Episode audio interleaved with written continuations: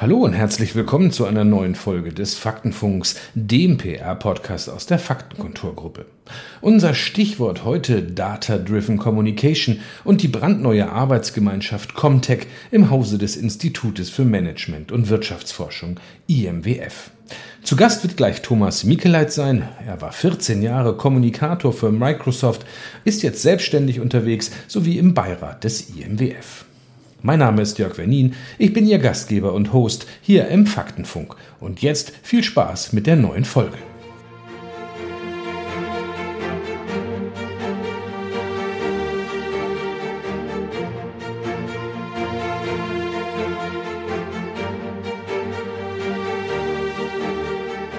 Seit Anfang des Jahres ist Thomas Mikeleit Mitglied im IMWF-Beirat. Jetzt hat er dort eine ganz neue Arbeitsgruppe gestartet. Comtech heißt das Baby und beschäftigt sich mit Data-Driven Communication. Vermutlich ist das etwas, das in vielen Agenturen und Pressestellen noch einen großen Erklärungsbedarf hinterlässt. Herr Mikeleit, wie zufrieden sind Sie denn mit der ersten Resonanz Ihrer Anmeldung dort? Naja, wir haben im April ein Webinar gemacht und äh, uns dort mit der Frage beschäftigt, welche Rolle spielen Daten in der PR. Und wir hatten eine fantastische Resonanz darauf mit über 250 Teilnehmerinnen und Teilnehmern. Und das war auch der Ausgangspunkt zu sagen, naja, dieses Rieseninteresse, was offensichtlich im Markt besteht und ja auch irgendwie den, für den Leidensdruck steht, der in den Organisationen vorhanden ist, äh, den nehmen wir auf und gründen die Arbeitsgemeinschaft Comtech und tatsächlich haben sich jetzt so 150 äh, PR-Praktiker dort gemeldet und ihre, ihr Interesse signalisiert, sich eingeschrieben, ein Assessment gemacht, wo ihre Painpoints eigentlich liegen. Und ja, jetzt geht es richtig los. Eine Arbeitsgemeinschaft, äh, ist sie jetzt denn nur gedacht für Pressestellen oder auch für Agenturen? Wer darf und wer soll mitmachen? Und was können denn die Interessierten da in Zukunft erwarten? Na, wir wollen uns in erster Linie jetzt mal an die PR-Praktiker wenden, wenngleich auch ganz klar ist, wir können im Kreis der PR-Praktiker die Probleme ganz prima diskutieren und äh, feststellen, wo eigentlich unsere ähm, Defizite liegen. Aber wir werden auch Dienstleister benötigen, um dann die äh, Lösungen zu erarbeiten. Das ist ganz klar.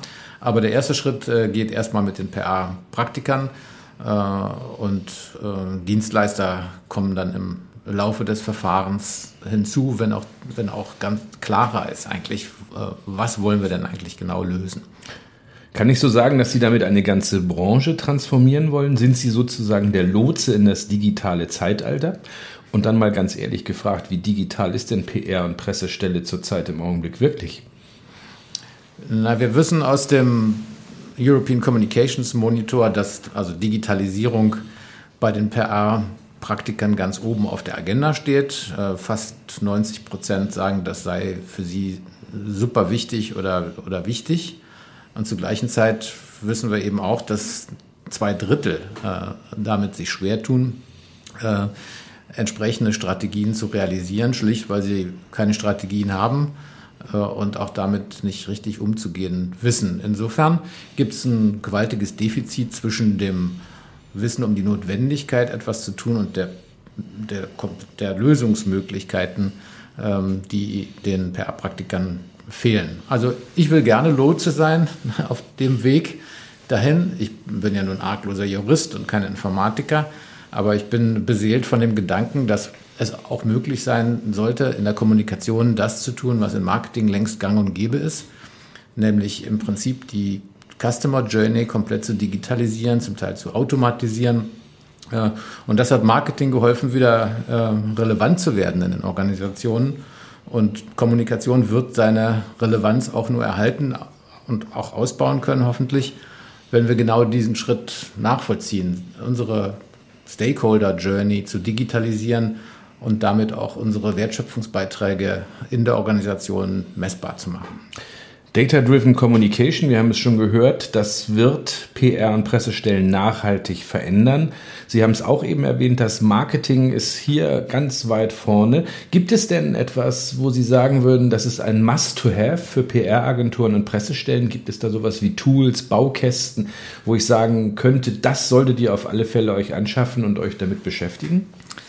Ja, es ist ja die Frage, wo starte ich eigentlich meine Digitalisierungstransformation in der, in der Kommunikation? Und da gibt es natürlich Gebiete, in denen es erstmal naheliegend ist, sich damit zu befassen, auch weil die ähm, Kommunikationsfunktionen darin schon mal erste Erfahrungen gesammelt haben. Und ich möchte ja als allererstes mal das Thema Media Analytics ansprechen, weil das findet in irgendeiner Form überall statt und wird sicherlich auch als unbedingt wichtig und notwendig äh, angesehen. Allerdings muss man sagen, dass eben die Kommunikationsfunktionen äh, Media Analytics meist nur Re zu Reporting-Zwecken verwenden und oftmals mit erheblicher Verzögerung Daten äh, vorliegen, die dann nicht mehr helfen, um strategisch zu kommunizieren, sondern eben um ja, hinterher nochmal feststellen zu können, ob irgendeine Maßnahme jetzt mehr oder weniger gut war. Und das ist aber zu wenig in der, in der heutigen Zeit, sondern wir brauchen diese regelmäßigen quasi Datenpunkte in Echtzeit, um unsere Kommunikation steuern, aussteuern zu können.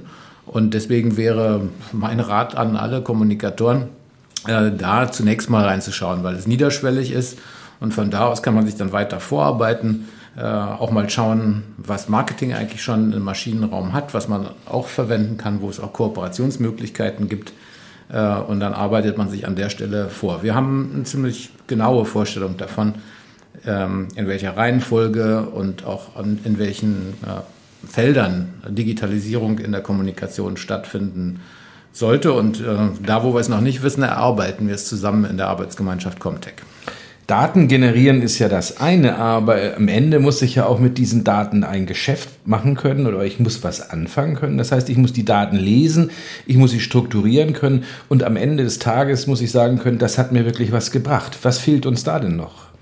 Na, das äh, ist ein ganz wichtiger Punkt. Also oftmals äh, stehen unendlich viele Datenpunkte zur Verfügung, unendlich viele Datenquellen. Äh, und als Kommunikator weiß ich selbst, wie ich äh, darunter lange auch gelitten habe, was es eigentlich bedeutet, äh, wenn man diese vielen Datenpunkte nicht irgendwie übereinander bringt und äh, einem keine Erkenntnisgewinne daraus zu wachsen. Also deswegen ist das Thema der Visibilisierung, der Zusammenführung der verschiedenen Datenpunkte in, in irgendetwas, was einen Mehrwert generiert, ein ganz, entscheidender äh, im Moment ein Defizit äh, und sicherlich auch eines der Felder, äh, die höchste Aufmerksamkeit bedürfen. Die gute Nachricht ist, es ist eben auch relativ einfach zu bewerkstelligen. Nur ist da die Beobachtung, dass natürlich die wenigsten Kommunikationsfunktionen mit dem eigenen Data Analyst ausgestattet sind und äh, deswegen äh, eben die Möglichkeit in der Regel nicht haben, um diese Dinge für sich selbst zu erledigen. Und da ist eben, wir sprachen schon über Dienstleister, auch hier äh, sicherlich ein, ein, ein, schneller Weg, um sich da erheblich zu verbessern, wenn man da sagt, hilf mir mal, sowas zu bauen. Ja. Ähm, zögern deswegen so viele Unternehmen hier die richtigen Schritte zu machen? Unwissenheit, keine Mitarbeiter oder fehlt der Mut vor diesen mächtigen Buzzwords Big Data und Data Analytics? Ja, ich glaube, es ist eine Melange aus allem. Also erstmal sind Kommunikatoren schon von ihrem meistens beruflicher Ausbildung, ich schließe mich da ein, jetzt nicht so super äh, IT-affin. Ähm, und zum anderen ist es so, dass äh, ja auch wenig Wissen darüber vorhanden ist. Also sagen wir mal schon, welche Datenquellen zum Beispiel im Unternehmen überhaupt äh, vorhanden sind, welche Datenquellen ich zusammenführen kann und auch die Fantasie fehlt. Vielleicht, was hilft mir das denn äh, in meinen Entscheidungsprozessen, wenn ich sie denn hätte? Also da gibt es sozusagen äh, Aufklärungsbedarf an, an, an verschiedenen Stellen und äh, weil das so ist, lassen sich aber auch ganz schnell äh, Fortschritte erzielen, wenn man mal anfängt, äh, daran zu arbeiten. Also haben wir, sagen wir mal, in zwei, drei Jahren das Berufsbild des IT-affinen PR-Beraters oder ist es der IT-Spezialist, der PR-affin sein muss?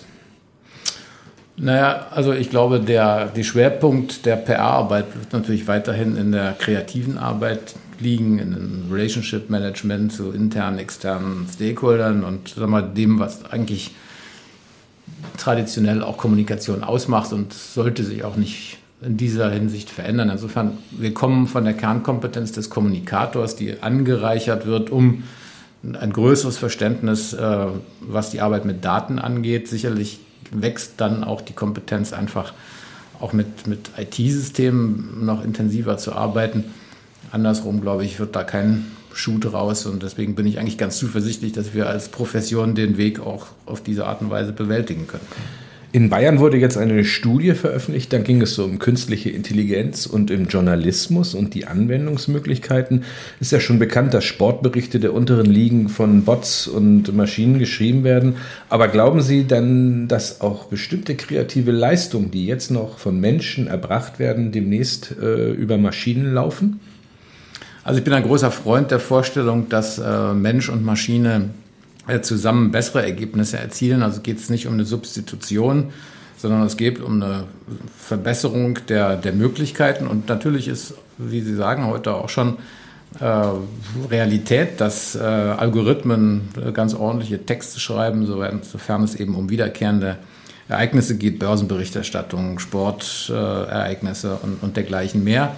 Ähm, aber je mehr eben sagen wir, eine menschliche Beurteilungskraft erforderlich ist, um äh, dann auch einen guten Text abzuliefern oder geschweige denn vom Storytelling als solchem zu sprechen, äh, das bleibt eine Domäne des, des Menschen. Und wenn in einer solchen Konstruktion dann Algorithmen unterstützen können, ähm, was zum Beispiel passiert, wenn es um die Frage geht, wie sollte eine Headline gestaltet sein, wie SEO-optimiert äh, ist die und was kann man da noch machen. da, ist, da sind die Algorithmen den Menschen beliebig überlegen. Äh, und nochmal, deswegen ist die, das Zusammenführen beider Kompetenzen eben so segensreich. Und äh, ich habe als PA-Praktiker gar keine Sorge, ähm, dass wir in unserer Profession durch Maschinen überflüssig gemacht werden. Herr Mikeleit, wenn wir uns in einem Jahr hier wieder treffen und über das gleiche Thema unterhalten würden, was hat sich bis dahin verändert? Naja, was wir heute haben, ist, wie gesagt, eine Insellandschaft von kleinen digitalen ähm, Prozessen, die in den Funktionen realisiert sind. Was ich mir wünsche, ist, dass dieser äh, Teppich an digitalen Inseln dichter, verwobener wird und ich weiß nicht, ob es in einem Jahr der Fall ist, wahrscheinlich ähm, unrealistisch, aber dichter sollte der Teppich geworden sein und am Ende hätten wir dann mal einen, einen kompletten, das wäre jedenfalls das Ziel, auch was wir mit der Arbeitsgemeinschaft Comtech verfolgen. Also der digitale Webstuhl, sprich künstliche Intelligenz und Data-Driven Communication soll noch verwoben werden, damit es ein Gesamtes wird. Herr Mikeleit, vielen Dank für das Gespräch. Das war die 36. Folge des Faktenfunks, dem PR-Podcast der Faktenkonturgruppe. Mein Name ist Jörg Wernin, ich war Ihr Host und Gastgeber. Bleiben Sie neugierig.